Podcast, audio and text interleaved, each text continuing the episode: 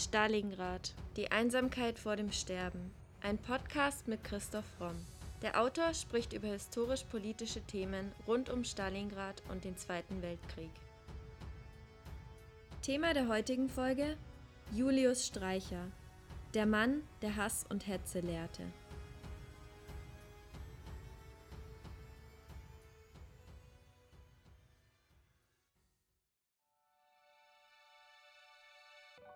Die ganze Welt weiß, dass er die schmutzigste und widerwärtigste Erscheinung des Nationalsozialismus ist. Ein Erpresser, ein Pervertierer, ein sadistischer Pornograf, dessen Politik nichts als die Summe seiner verbrecherischen Neigungen ist. So schrieb Joseph Goebbels 1935 über Julius Streicher.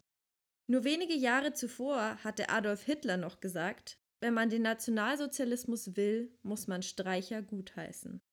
Wie begann die Geschichte dieses fanatisch antisemitischen Herausgebers? Julius Streicher wurde am 12.02.1885 in Dinkelscherben im Landkreis Augsburg geboren. Er hat in der Nähe die Schule besucht und war dann von 1907 bis 1908 beim Bayerischen Infanterieregiment, wurde dann Volksschullehrer, hat die Lehrtätigkeit von 1908 bis 1914 ausgeübt und war dann von 1914 bis 18 im Ersten Weltkrieg in der Gebirgs-MG-Abteilung 206 und war dort zeitweilig Vorgesetzter des späteren Generalfeldmarschalls Erwin Rommel. 1917 hat er eine Verwarnung wegen Disziplinlosigkeit bekommen und nach dem Krieg hat er dann 22, 23 seine Lehrtätigkeit als Hauptlehrer am Scharrer Schulhaus in Nürnberg fortgesetzt. Am 9. November 23 wurde er wegen seiner Teilnahme am Putsch und seiner Ausfälle gegen die Weimarer Republik vom Schuldienst suspendiert. Am bekanntesten war Streicher natürlich als Herausgeber des antisemitischen Hetzblatts Der Stürmer, das mit plakativ antisemitischer Hetze, Skandalgeschichten, zotigen Texten und semipornografischen Bildern in den folgenden Jahren eine Auflage von bis zu einer halben Million erreichte. Dabei entstand der Stürmer aus einer höchst privaten Feindschaft. Sein Parteigenosse Wolfgang Pressel forderte bereits im April 23 in einer Parteiversammlung, dass man Streicher aus der Partei ausschließen sollte. Er fuhr schweres Geschütz auf und beschuldigte Streicher wegen häuslicher Gewaltexzesse, Bereicherung aus der Parteikasse, Ehebruch, Unterschlagung und Betrug. Streicher schlug zurück mit einem Flugblatt, das er der Stürmer nannte. Es dürften 2000 Exemplare gewesen sein und die Gegenangriffe strotzten nur so von Verleumdungen. Bei dieser persönlichen Fehde hätte es eigentlich bleiben können, aber Streicher griff dann zu dem infamen Trick und hat dann behauptet, der Streit zwischen ihm und Pressel sei eine Intrige der Juden. Deswegen hat er dann dieses Blatt weiter verlegt und schon in der zweiten Nummer legt er auch ganz klar die Linie offen. Was will der Stürmer, heißt es da. In bayerisch-deutscher Art schuften die Wahrheit ins Gesicht schleudern, aufrütteln und rücksichtslos machen gegen Halbheit und Weichheit in unserer Stadt. Mithelfen zur Wehrmachung unserer Herzen für den kommenden Erlösungskampf. Wer solche Art nicht vertragen kann, der bleibe hinterm Ofen und schlafe weiter. Was hier und auch bei späteren Texten immer wieder auffällt, ist, wie infam er sich der Sprache des Christentums bedient. Begriffe wie deutscher Heiland, Erlöser oder ein Geschenk der Vorsehung werden für den Führer verwendet. Und auf der anderen Seite sind die Juden die Christusmörder und das Böse schlechthin. Hinter allem und jedem stand für Streicher der Jude. Er scheute nicht vor gewagtesten Hirngespinsten zurück, wenn es um diese fixe Idee ging. Als der deutsche Zeppelin Hindenburg in Lakehurst explodierte, sah Streicher auf dem Funkbild mit der Gaswolke das Antlitz Al-Judas hervorgrinsen. Zunächst wurde der Stürmer im völkischen Verlag Wilhelm Herdel verlegt. Ab 1935 übernahm diese Rolle Streichers eigener Verlag, der Stürmer. Das Blatt war ursprünglich als allgemeinpolitisches Lokalblatt mit einer anfänglichen Auflage von 2.000 bis 3.000 Exemplaren konzipiert. Streicher nutzte das Organ auch in der jahrelang dauernden politischen Auseinandersetzung mit Nürnbergs liberalem Oberbürgermeister Dr. Hermann Luppe. Zunehmend trat aber die antisemitische Hetze in den Vordergrund. Ab 1932 gab es dann noch einen neuen Untertitel, der hieß Deutsches Wochenblatt zum Kampf um die Wahrheit. Schon in den 20er Jahren ließen Streichers Überschriften keinen Zweifel an der Ausrichtung seines Blattes. Da las man zum Beispiel Hungernde deutsche Mädchen in den Klauen geiler Judenböcke oder Ritualmord, wer ist der Kinderschlechter von Breslau? sowie marxistisch-jüdischer Saustall aufgedeckt oder Der Bluthund, furchtbare Bluttaten jüdischer Mordorganisationen, das geschächtete Polenmädchen. Immer wieder taucht die Rede vom Judensaustall auf, und Streicher bezieht sich sinnwidrig auf die biblische Geschichte von Jesus, der Geldwäscher mit Peitschen aus dem Tempel vertreibt. Auf jeder Titelseite des Blattes stand seit 1927 in den größten Lettern Die Juden sind unser Unglück. Dabei bezieht sich Streicher auf das Zitat eines Historikers, Heinrich von Treitschke. Der Stürmer knüpfte an den Antisemitismus des Kaiserreichs an und griff alte Stereotype aus dem Mittelalter auf, etwa dass Juden sogenannte Ritualmorde begingen, das heißt kleine Kinder entführen und opfern. Solche traurigen, abstrusen Theorien halten sich ja leider bis heute. Es wird ja jetzt auch Bill Gates unterstellt, dass er kleine Kinder opfert, um Impfstoffe zu gewinnen und ähnliches. Der Stürmer verbreitet seinen Antisemitismus mit fanatischer Wut und zugleich brutaler Primitivität. Erfundene Geschichten über angebliche Vergewaltigungen, Ritualmorde, Berichte über die Verschwörung des internationalen Finanzjudentums und das jüdisch-bolschewistische Verschwörertum sowie über Rassenschande und Denunziationen schürten den Hass. Zu den aggressiven Diffamierungen traten sexuelle Obsessionen und pornografische Darstellungen. Das Blatt richtete sich an Menschen mit geringer Bildung. Und es ist psychologisch ganz interessant, dass Streicher der selber stolz darauf war, einer der größten Hurenböcke zu sein, genau diese Dinge dann auf seinen Feind, den Juden, überträgt und ihm unterstellt. Immer wieder wurden einfach geschriebene Artikel über angebliche Rassenschande zwischen alten jüdischen Männern und jungen arischen Frauen veröffentlicht. Streicher forderte gleichzeitig immer offener die physische Vernichtung der Juden. Saul Friedländer, ein Historiker, erinnert sich gut an den Stürmer. Er sagt, am schaurigsten waren diese pornografischen Geschichten. Eine arische Frau geht zu einem jüdischen Doktor und wird angeblich vergewaltigt und so weiter und so weiter. All das appellierte an die niedrigsten Instinkte, bediente den Voyeurismus und die Millionen Anhänger von widerlichsten Sexgeschichten und erzeugte einen abgrundtiefen Hass. Dieselbe Strategie benutzte Streicher auch in seinen Reden, in denen er sich tonal immer wieder versuchte, an Hitler anzugleichen, der für ihn ein großes Vorbild war. So auch in dieser Rede von 1938. Es ist doch nur der Deutsche dazu auserwählt, die letzten Kräfte der Natur zu lenken und zu besitzen im gleichen Augenblick.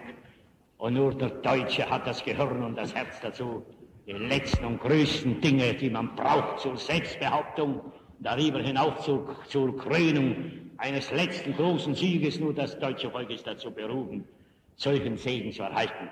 Wenn ich also sage, wer die Gesundheit hat, der erlebt noch große und größte Tage, so wisst ihr und fühlt ihr selbst, dass wir noch solche Tage erleben.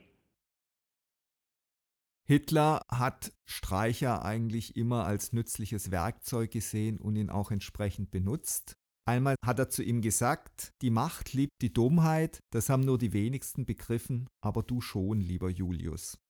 Der Stürmer vermittelte seinen radikalen Antisemitismus im Stil einer Boulevardzeitung, möglichst plakativ. Große Überschriften, die schon von weitem ins Auge fielen, gehörten dazu, darunter wenig Text. Außerdem prägte ab 1925 der Karikaturist Philipp Robrecht, genannt Phipps, den Typus des geldgierigen, meist unrasierten Stürmerjuden mit langer gebogener Nase, hervorstehenden Augen, krummen Beinen und Plattfüßen.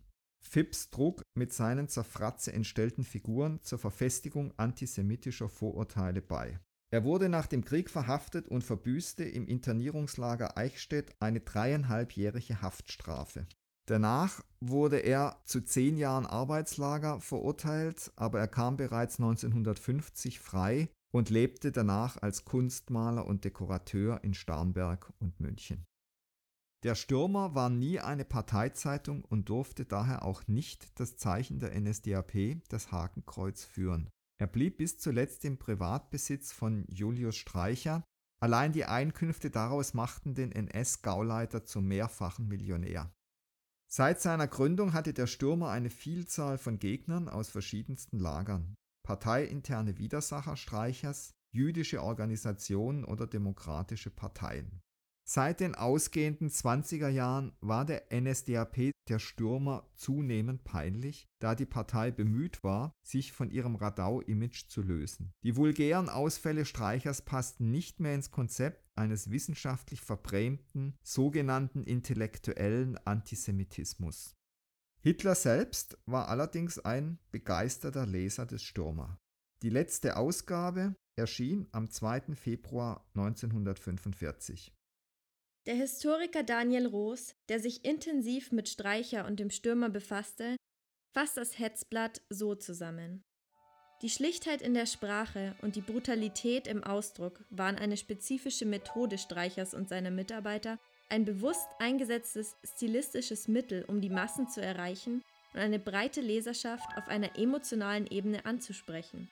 Wenn sich das Blatt Streichers auf den ersten Blick auch simpel und ordinär ausnahm, so arbeitete es doch mit zum Teil subtilen und effektiven Mitteln, um seinen grenzenlosen Hass zu verbreiten.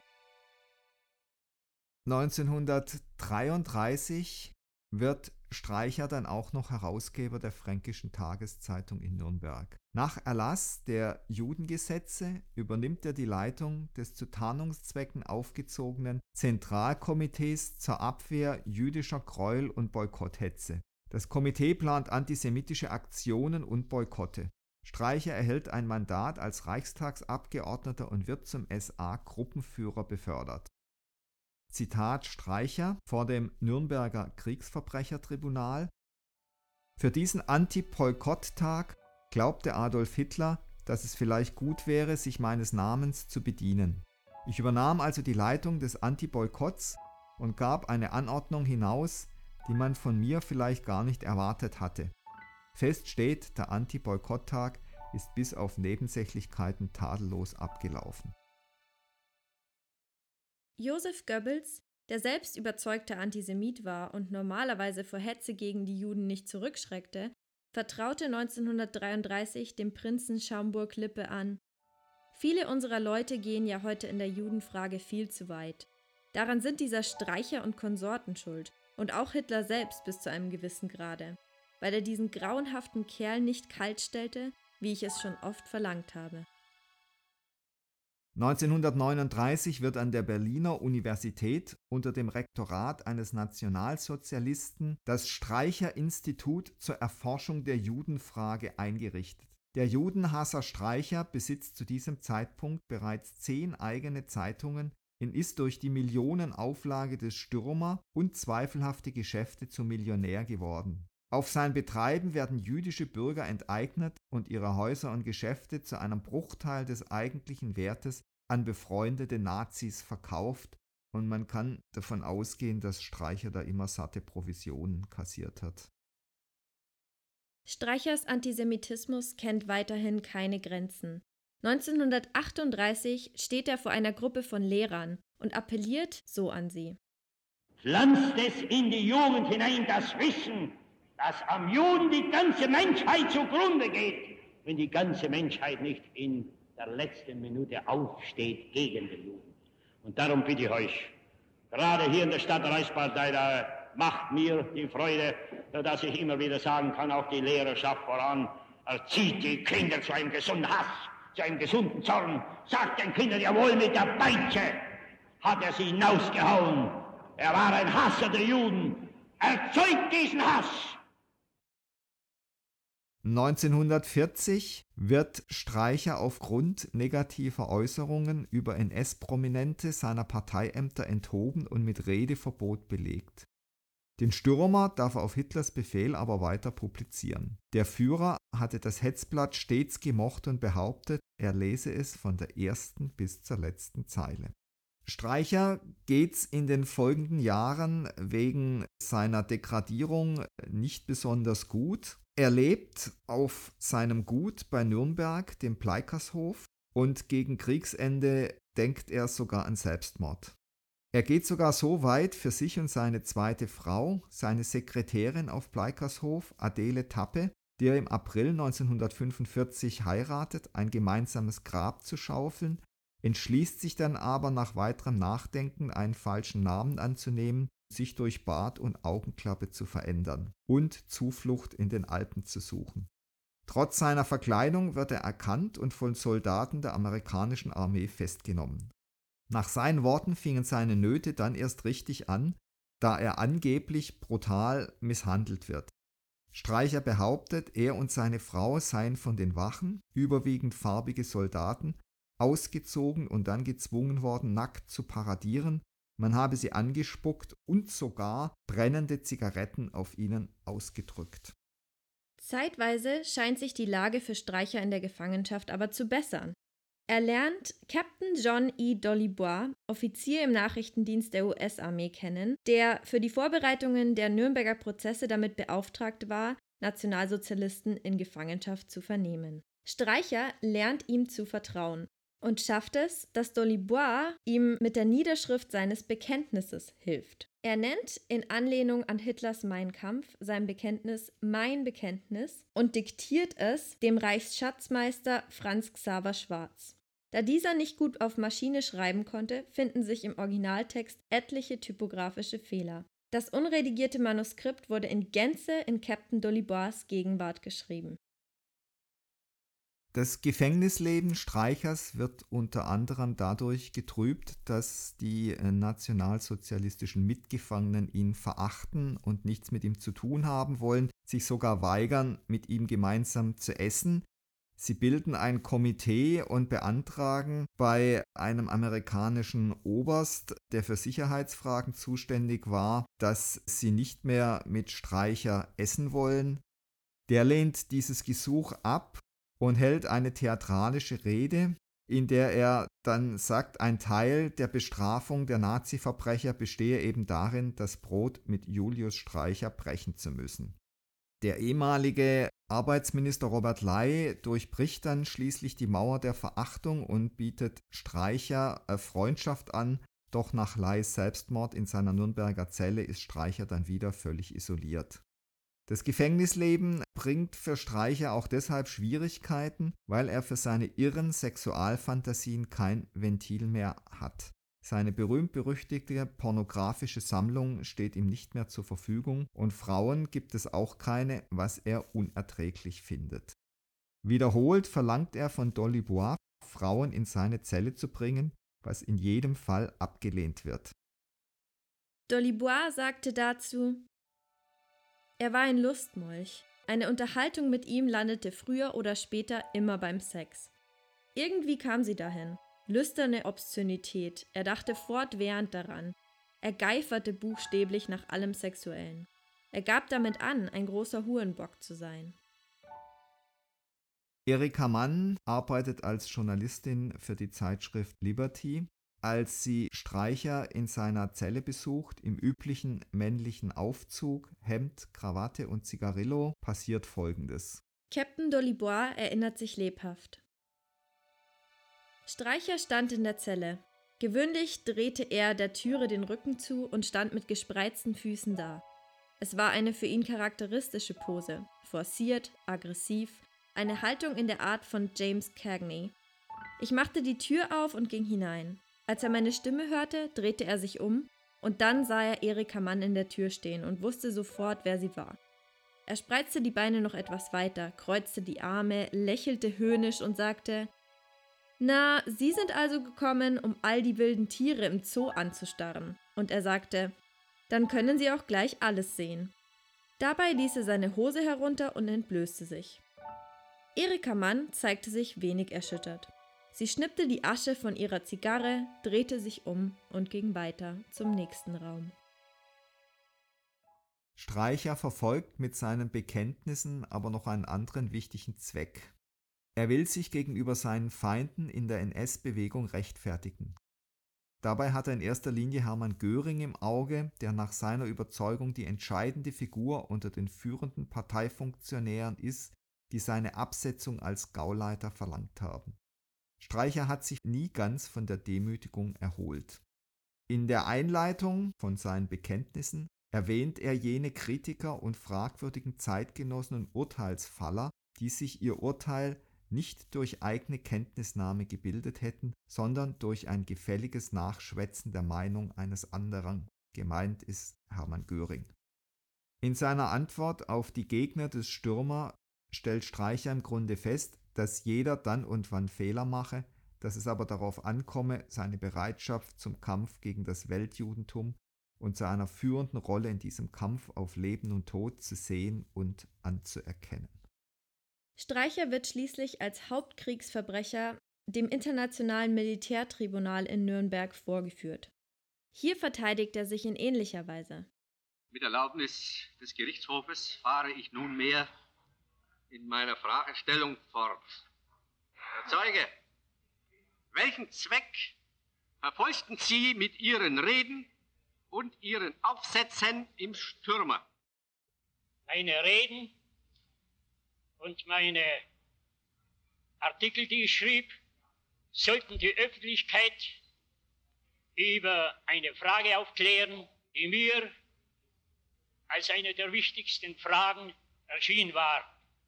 Nicht aufhetzen und nicht aufreizen wollte ich, sondern aufklären. Der Hauptvorwurf gegen Streicher war die Herausgabe des Stürmers. Deshalb sah man ihn als entscheidenden Wegbereiter des Holocaust. Streicher verabschiedet sich bei seiner Hinrichtung mit den folgenden Worten. Heil Hitler, dies ist mein Purim-Fest 1946, ich gehe zu Gott, die Bolschewisten werden eines Tages euch auch hängen. Interessant ist, dass er sich da nochmal auf ein jüdisches Fest bezieht, bevor er stirbt. Dann öffnet sich die Falltür und Streicher fällt um sich tretend in die Tiefe. Als sich das Seil schwankend straff zieht, hört man minutenlang ächzen, gurgeln, stöhnen. Schließlich steigt der Henker zum Schafott herab, hebt den schwarzen Vorhang und geht hinein, hängt sich mit seinem ganzen Gewicht an die Beine des Zappelnden. Dann war die schauerlichste dieser nächtlichen Hinrichtungen vorbei. Walter Cronkite, einer der begleitenden Journalisten im Nürnberger Prozess, sprach so über Streicher. Von allen Angeklagten konnte man ihn am wenigsten akzeptieren. Sein Stürmergeschmiere war einfach unverzeihlich, eine widerwärtige Person. Jegliche Neigung, ihn im Rahmen der Pressefreiheit zu verteidigen, verschwand, sobald er erschien. Zweifelsohne war Julius Streicher einer der übelsten Vertreter der Hetzpropaganda und des Antisemitismus im Dritten Reich die Art, wie der Stürmer gemacht war. Große Überschriften, wenig Text, Parolen, kein nennenswerter Inhalt, infame Unterstellungen, Behauptungen, Hetze. Das alles sollte uns eine Warnung sein, denn leider gibt es das alles heute wieder im Netz und auch anderswo und man sollte es sehr, sehr kritisch beurteilen und sich dem auch entgegenstellen. Hass und Hetze sind immer der Anfang und eigentlich kommt dann immer Schlimmeres nach.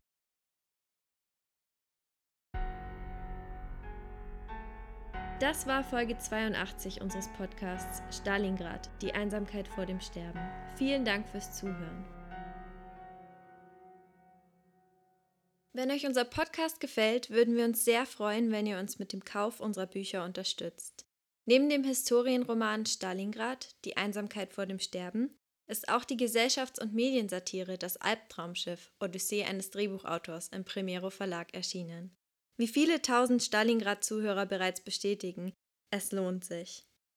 Alternativ könnt ihr uns auch eine kleine Spende auf PayPal dalassen. Den Link dazu findet ihr in der Podcast-Beschreibung oder auf unserer Website. Bei Fragen, Anregungen oder Kommentaren zu unseren Podcast-Folgen schreibt uns gerne auf Instagram unter primero-verlag oder per Mail an primero.primeroverlag.de.